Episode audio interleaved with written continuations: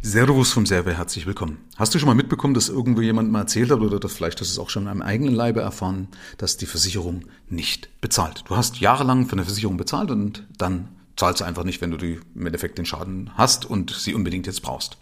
Jetzt kann man aber auf die Versicherungen schimpfen, aber wichtig ist, dass du das zum Teil auch im Griff hast, damit dir das nicht passiert. Und ich habe ja in der Podcast-Folge mal drüber gesprochen, dass Unternehmen wie der Flugzeughersteller Robin in Schieflage kommen, weil sie an der Absicherung sparen. Und jetzt ist natürlich wichtig, wenn du schon eine Absicherung hast, dass du dann auch sicher gehen kannst, dass die Versicherung bezahlt. Und da will ich dir jetzt mal einen ganz wichtigen Tipp an die Hand geben, weil da musst du ein bisschen aufpassen. Der Gesetzgeber hat nämlich eine Regelung erlassen, dass bei einer Versicherung ein Protokoll mit beigefügt werden muss. Also der Versicherungsabschluss muss protokolliert werden. Also warum die Versicherung abgeschlossen wurde und so weiter. Also die ganzen Hintergründe müssen dokumentiert werden. Und das wird aber leider oft in der Praxis nicht gemacht.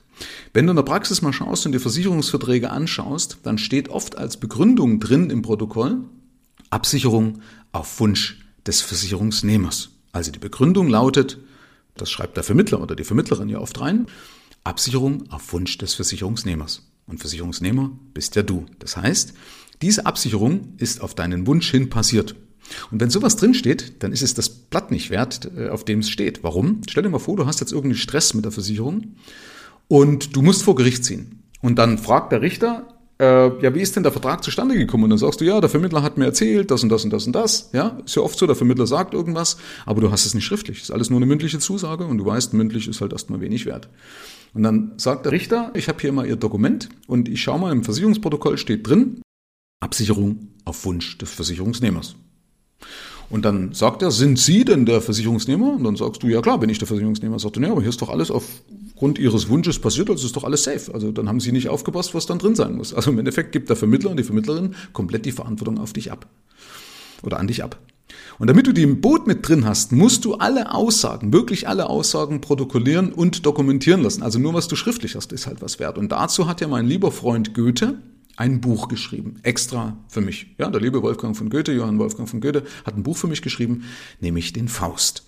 Und im Faust hat er geschrieben, nur was du schwarz auf weiß hast, kannst du getrost nach Hause tragen.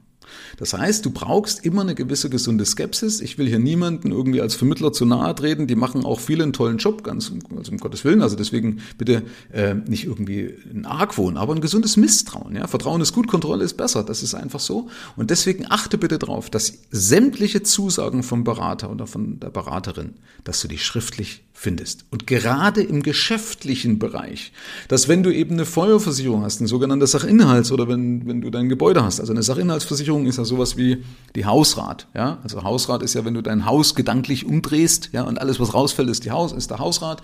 Und fürs Geschäft gibt es sowas auch, ja. Wenn du deine Firma umdrehst, alles, was rausfällt, ist dann eben der Sachinhalt und dazu gibt es eine Sachinhaltsversicherung. Oder eine Betriebsunterbrechungsversicherung und so weiter und so fort. Und die sind ja oft an Bedingungen geknüpft. Also da muss zum Beispiel die Einbruchssicherung unter Umständen passen. Da muss die Brandschutzbestimmungen müssen passen und so weiter. Und das kannst du oft gar nicht wissen. Da wird aus der Ferne manchmal gefragt, ja, welche Türzagen hast du, welche Schlösser hast du, welche Fenster hast du? Und dann würde ich immer sagen, Freunde, ich habe keine Ahnung, äh, macht bitte Bilder, fügt die bei und schreibt ins Protokoll rein, siehe E-Mail vom mit den entsprechenden Bildern über die Sicherung und die Brandschutzmaßnahmen. Ja? Dann kannst du das zumindest so an die Versicherung abwälzen und so auch an den Berater abwälzen, weil die haben ja oftmals oder müssen ja auch eine Vermögensschadenhaftpflicht haben. Ja? Und damit, wie gesagt, hast du es im Boot. Also deswegen merk dir bitte unbedingt, gerade die wichtige Absicherung, unbedingt bei der wichtigen Absicherung, alles dokumentieren Hol dir die Berater mit ins Boot, indem alles das, was gesagt wird, schriftlich wiederzufinden ist. Wie gesagt, ich spiele es nochmal kurz durch in der Praxis. Du fragst deinen Spätzle, ey, Servus, Sepp, ja, ist denn das und das mit dabei? Und dann, dann sagt der Sepp, ja, freilich, ja, ist alles mit drin. Ne? Und dann sagst du, na fein, dann passt das ja.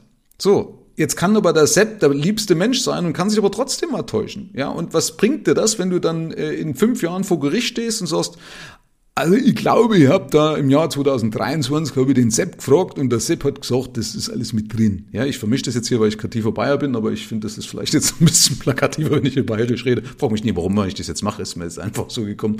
Aber was bringt dir das? Ja, der Sepp sagt vielleicht, oh, das habe ich so nicht gesagt. Vielleicht, weil mir auch die Düse geht oder sagt, ups, ich, äh, jetzt passiert vielleicht irgendwas, ich verliere meinen Job, was weiß ich denn, ja? Und das kann man so einfach umgehen, indem du eben in dieses Protokoll genau das reinschreibst, ja?